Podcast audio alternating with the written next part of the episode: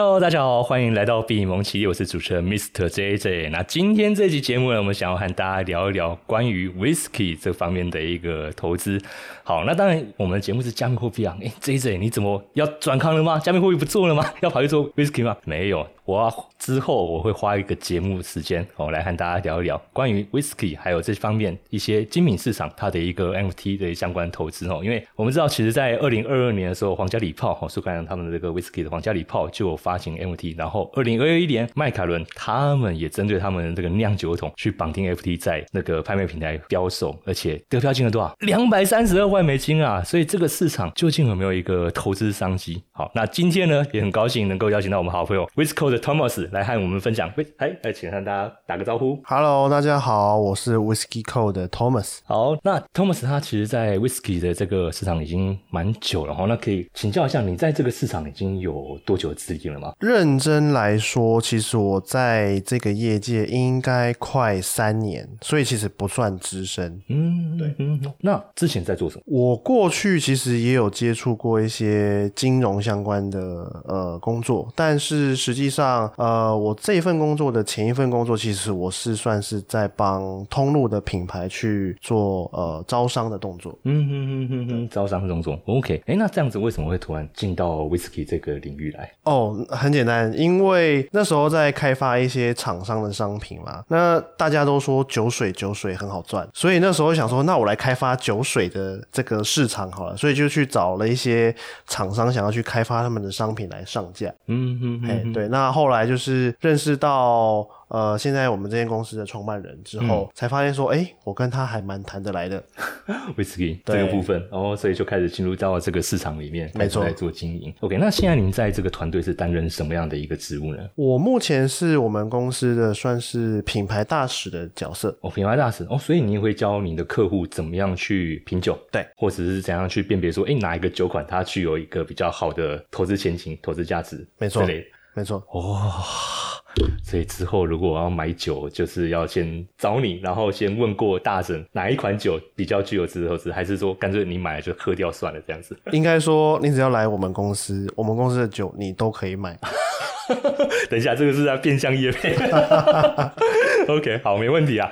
那所以其实呃，汤姆斯他在这个业界哈，呃，我觉得算是蛮算，应该算是蛮很专业哈，对不对？基本上只要是 Whisky 问你，你都可以告诉投资人说，哎，这个酒它的一个价值在哪里，对不对？对，OK，那可以了解一下，那为什么你独钟 Whisky？因为酒类我们知道有很多种嘛，葡萄酒啊、白兰地啊，那金门高粱啊。那为什么专情在 whisky 这一块？好，呃，我来先说一下金门高粱好了。嗯，其实我过去在大学的时候，我就在金门念书。所以，对金门高粱的收藏跟投资这件事情，我本来就得心应手啊。哈，OK。但是，其实如果我们真的去追溯来看的话，金门高粱它并不是一个很好的一个市场的标的物。嗯，为什么？为什么？因为它的市场太小了，太小哦，只有台湾人在喝的意思。对。哦，所以跟我们讲洋酒，对不起，我觉得我比较不专业，所以我们讲跟洋酒比起来，其实像呃金门高粱来说，哈，它的一个投资的一个市场需求其实是不高的，就只有台湾人，而且可能还是就一个小众这样子。没有错，那你知道大概市场份额大概是比例是多少吗？如果我真的要认真讲，一年我记得是二零一九年的数据吧。嗯哼，金门高粱在全台湾的营业额应该是一百。二十亿台币左右，哎，也也不少啊。对，但是如果我们来看一下威士忌的话，呃，威士忌多少？大概是五百四十六亿。对，差了四倍，快五倍。对，难怪你要跳槽。没错。OK，好，那。好，那那那就以洋酒这个领域来说哈，那为什么是 whisky 不是葡萄酒或是其他的酒款？好，呃，因为我们在收藏或是投资来讲好了，其实它是实体的东西，我们要考虑到的是它好不好保存这件事情。嗯，那如果我反观我来看葡萄酒，其实葡葡萄酒它需要控制它的温度，控制它的湿度，那所以它保存条件上它就很严苛。嗯，相对我们来说，我们就会觉得很麻烦，保存成本太高了。哦，所以说变你就是要有一个专门存放的一个场域，那又因为它的一个条件要求变很高，就变成说那个存放它可能又是一个成本，不管你是要自己垫还是要去找地方租放，都是一个成本。那 whisky 它就没有这样的一条条件，为什么会有这样这样的的一个差异呢？因为我们先来看一下高粱酒，有没有发现老一辈的怎么去保存他们的高粱酒？怎么保存？放在床底下。对啊，跟女儿跟女儿红一样就对了。对，然后等到嫁女儿的时候，才开了一支说：“哎、这支酒当初我从什么时候留到现在？女儿结婚了，我就把它拿出来请客吧。嗯哼，对嗯哼那威士忌它也是烈酒，所以相对来说，其实它也是一个很好保存的一个品相。哦，哎，所以我这边帮观众朋友们理清一下，那所以是不是只要是属于烈酒品相，它的保存相对就比较容易？没有错，哦，哎，所以这么说，其实啤酒就很不容易保存哦。呃，会坏。会坏哦。OK，对不起，我真在酒的筹度，我真的是一个门外汉。各位听众朋友、观众们一听就知道，哇，这这你真的是没喝过酒，对不对？哦，所以真的就是属于烈酒类型。那我们在定义烈酒，大概是酒精浓度大概多少以上算是烈酒？其实它只要有经过蒸馏，嗯哼，那大概落在我觉得大概四十度左右，就属于烈酒了。四十度。等一下，啤酒啊，我记得是才两到三度，二到三而已，对不对？不呃，到。有有高一点的，有到十十三到十五、啊，那个我不敢喝，那个二到光二到三的那个大家就可以把我灌灌倒了。我自己的经验是，之前在呃一些场合有没有？那反正他们大家都喜欢去热炒店嘛，因为大家都金融业的都很喜欢去热炒店。然后那时候他们就开一桌哦，然后就是那个呃金牌一直上，一直上，一直上，一直上，上到最后我我已经数不清有几支反正他上一支我就跑厕所一趟，他上一支我就去厕所一趟，然后回来反正我跟他们说不行，我已经到这边了，他们说没有，你还没喷出来。我说好，你们喝酒都这样喝的，我都吓死了，以后不再跟你们出来。所以光二到三度就可以把我搞死。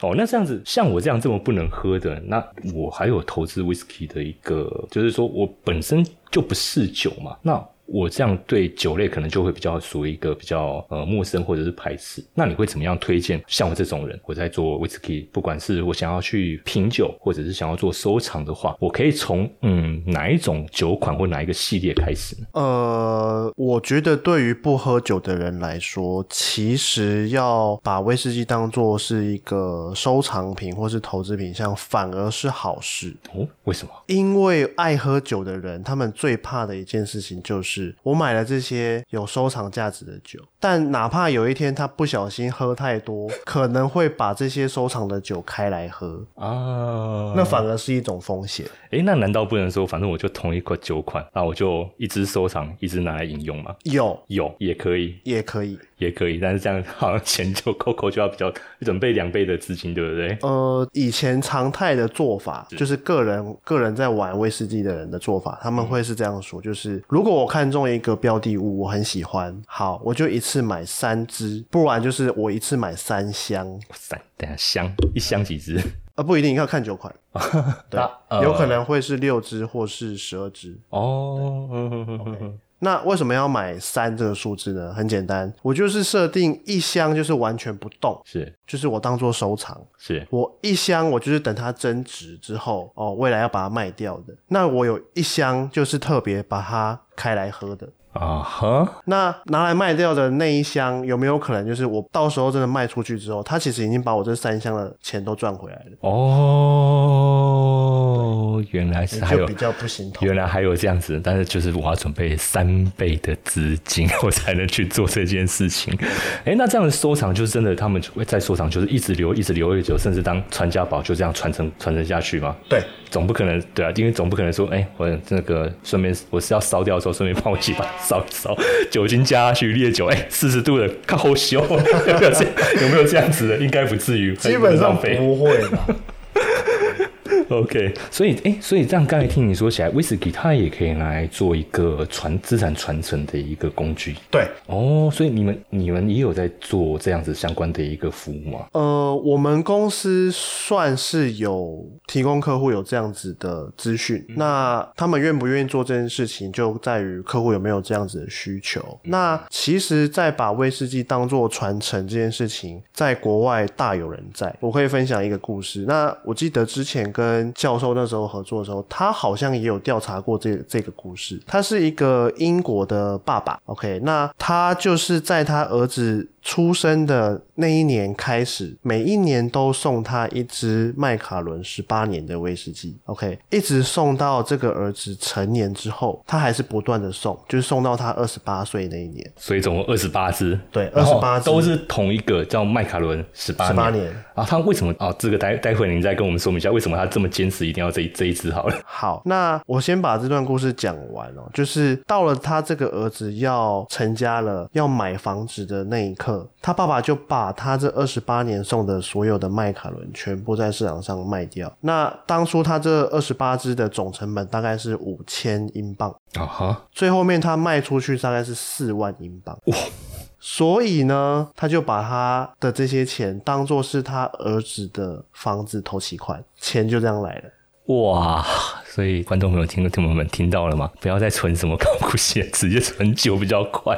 好，哎，那刚才你提到说，它好像有特别针对一个酒款，那为什么会有这样子的一个选择？因为你刚才提到说是麦卡伦十八年嘛，嗯，那所以它还有按照年份去区分，对，它不同的一个酒款喽。那这边再问一个有点新手问题，是不是年份越高，它的价值越高？没有错。没有错哇，那最高大概我们可以在市面上找到最高年份大概是多久的？现在目前市场上出现过一支最老的威士忌，大概是八十一年。八十一年，对，八十一年，没错，就是通路上都还找得到，呃，找得到，但很少哦，很少。OK OK，呃，那如果说是就是一般他们这种通路上就是比较普遍，可以很好找到的。如果就一般说我们可能是收藏家或是投资新手，我想要去找，那比较容易就能够入手。一般普遍现在最高的年份大概可以找到。哪一种的比较普遍一点的话，其实二十一年或者是三十年的，就算是蛮高年份的酒哦。所以它这个年份是不是就代表说，它这个酿酒的时间就是这么长的一个时间？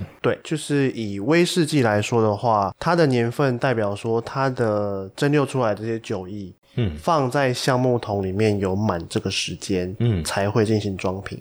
嗯，所以假设说今天我说的是卖呃威士忌三十年的威士忌的话，那代表说它里面每一滴酒最低的年份都是放在橡木桶起码三十年以上，每一滴。每一滴。都是三十年以上。对，OK。好，那听众朋友、观众们应该都有学过物理，或或我们讲这个走这应该是化学。大家都知道酒精会挥发，对不对？这边想要请问 Thomas 一个问题：那放了这么久，三十年的这个酒液，它都不会减少挥发掉吗？呃，当然会，当然会，对，还是会，他还是无法抵抗这个大自然的一个自然现象嘛。对，所以为什么高年份的威士忌会比较贵的主因，其实就跟它这个关系。呃，很有就是自然减损这样子一个，我记得它好像有一个专有名词，对不对？我们叫做天使税。天使税，哎，为什么会取这么感觉好像很文青的这个名称？好，这个很美的名字呢，它来由是这样子，是因为威士忌它是上帝赋予我们人类美好的产物，我们就知道苏格兰它是欧洲地区嘛，所以他们一定是信天主教或是基督教为主，所以上帝是他们最高的信仰。好，那既然这是上帝赋予我们人类的。美好产物，嗯，我们总要回馈给上帝吧。所以他每一年呢，就会派天使下来，去取走一部分的酒液，回到天上去给上帝去享用。嗯，所以我们叫做天使税。哦，所以应该说，呃，各种酒款应该都是有这样子的一个的一个状况，不管是葡萄酒、whisky 还是白兰地，这些都有都有。对啊，因为酒精嘛，一定会挥发。我想三十年，现在人类技术有办法去保存到说，呃，比如说好，我原本圆桶一个木桶这样子去酿造好了，那我这样存放三十年，大概有。百分之多少的比例可以是真的存放到那么久的一个年份？呃，以苏格兰当地来说，是每一年大概会蒸发掉两 percent 的酒液，两 percent 一年。哇塞，所以三十年这样下来就十五 percent，你就是按照那个复不不六六。呃三十年两 percent 六六六十 percent，真的吗？嗯，应该说，比方说，我每一年我减少两 percent 嘛，对啊，那我剩下的容量我再再除以再乘以九十八 percent，嗯哼，对，那我是不是每一年就会少两 percent 两 percent？哦，我就按照这样子复利去推，有点像复利的概念，你去推算它，嗯嗯嗯嗯嗯对，它就会有一个数字出来。OK，哇，所以那三十年的这种酒款真的是很珍贵。对。那这样子，呃，在梦面请教一个比较有点金钱的问题：三十年的这种酒款，跟一般呃，比如说刚才那个英国爸爸他买那个十八年，嗯。这样子的一个价差，就是刚上市的这种通路的话，它价差大概落差多少？嗯，以我以麦卡伦这个品牌来说好是。了，十八年的威士忌一支大概落在十呃一万六到一万八左右，嗯哼，三十年的威士忌应该要到十几万，差了八倍、十倍。呃，有也有可能不止，就是要看品相。OK 哦，所以不只用年份来区分，它还有其他的品相可以去区分。对，OK，哇，所以这个 whisky 的学问真的蛮深奥。但是我觉得初学者、观众初学者一开始接触啊，我觉得光从年份，我觉得这个应该是我们大家比较好入门去分辨的一个的一个的一的一个门槛。那至于说，那其他还有什么样的一个酒款的一个区分模式呢？呃，以威士忌来说好了，其实他们大部分都会以他们的年份去区分也好，或者是说他们用他们盛放的桶子去区分他们的品相。嗯哼哼哼对像我好像就有听过什么雪莉桶，对不对？啊，对，哦，所以它是其中一种。那还有其他类型的吗？呃，其实蛮多的。哦，其实蛮多的。呃，大宗来说，应该是以波本桶的威士忌比较多。嗯嗯嗯嗯，对，那再来就是我们常听的雪莉桶嘛。嗯那尤其是台湾人又特别偏好就是这种桶子嗯哼，盛放的威士忌，就雪莉桶，台湾人特别喜欢。特别喜欢。嗯，是因为它酿出来它有独一个比较独特的一个香味，是吗？对，比较香甜感。哦，香甜感。讲到香甜呢，就讲到 OK，把梅亚应该比较好。好，开玩笑。好，那呃，除了这个年份跟这样子的一个我们讲酿造方式的一个区分之外，好，那现在问题来了，十八年的跟三十年这两种酒款，它的一个增值幅度，这边有办法跟我们观众朋友们去做一个分享吗？哦，这个有点去难说明，因为通常是酒厂自己本身，嗯，它会去每一年调整它的售价。哦，对，那它每一次调整的幅度不太一样。嗯哼，嗯哼，对，所以其实最简单的，我用金门高粱来举例好了。它每一年出一支新的金门高粱，对，好，那它其实每一年会涨大概五十块左右，那我们就可以去推算说它单一一支售价多少，这五十块占它到底是几 percent，你就可以知道它每一年涨几趴。嗯哼，嗯哼，嗯哼。那威士忌的话，可能更高。更高。那像以麦卡伦来说的话，十八年它十八年这种酒馆，它每一年大概会调涨多少？嗯，我觉得应该有到十几 percent 哦，十几块。到三十几 percent 都有可能等，一下，十八年的酒款就可以十几到甚至十二年的酒款就有可能。十二年酒款就有这样子的一个涨幅哦。对，哇，那这样子我们干嘛还要做股票？我们干嘛还要做这样的？术业有专攻嘛。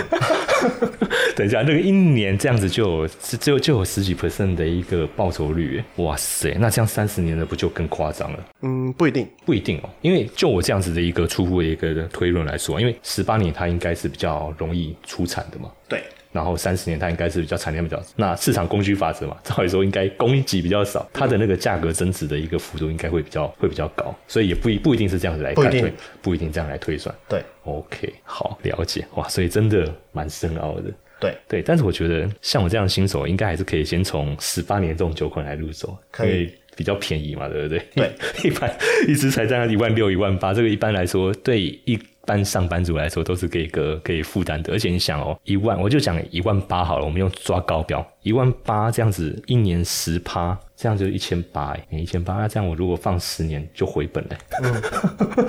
可能不用。哦，可能不用，为什么？其实我觉得这跟大环境有关，你说跟原物料这方面吗？对，哦，甚至是现在气候变迁的影响嘛。啊，对，所以其实温度越来越高，嗯，那未来有可能高年份的威士忌会越来越少。对啊，因为像各位看到今年，如果你现在是看影片，你就知道我现在这个穿着外套是非常热的。其实我脖子上都是已经是汗汗 了。现在是十二月，十二月，照理说我应该是要穿着羽绒外套在那边跟各位直播。我现在穿的还是这种薄的是那种轻便西装，我背外在流汗，真的是气候变迁。所以以气候变迁来说的话，现在这样子越来越高温，就是越来越不适合酒的一个酿造环境，这样子。嗯，应该是说我要造就。高年份的威士来威士忌来说，其实会比较难。所以，我们反观来看哦，以台湾的这个环境来说，气候本来就比较热嘛。对。可是台湾也有生产威士忌哦。对啊，格马兰嘛。对。但是我们有看过格马兰或是南投欧马酒厂，嗯，他们有高年份的威士忌吗？好像没有。因为气候太热了，嗯，所以他们在盛放威士忌的时候，这些威士忌的桶子，他们吸收味道的速度比较快，嗯，比较快熟成，嗯嗯，所以相对的，如果我真的要放到高年份的话，它可能会吸收太多木桶的味道，反而就不能喝了。就那个喝起来就是那种木头味，对。的一个不知道那是什么东西，对，那蒸发的速度也会相对快一点点，嗯嗯，对，呃，以台湾来说，每一年大概是八 percent 的天使税，四倍哦，哇塞！那如果说未来未未未未来这样子，每一因为每一年的那个气温都会上升两度嘛，嗯，那如果到时候到时候到到时候北欧那边的那个温度平均均温都是二二十几度的话，那不就到时候天使税也会越来越高？对，哇，所以高年份，那这样各各位听观众朋友听到关键了吗？其实刚才 Thomas 已经讲一个关键了，高年份了，虽然现在价格好像成本比较高。可是未来可能以后我们是买到的机会会越来越低的。OK，虽然说他刚才一直在讲说啊，其实不一定啊，十八年有时候涨幅比较高啦。但是其实就我这样听下来，其实背后的含义应该还是高年份它的那个保值跟增值的那个幅度会比低年份要来的好。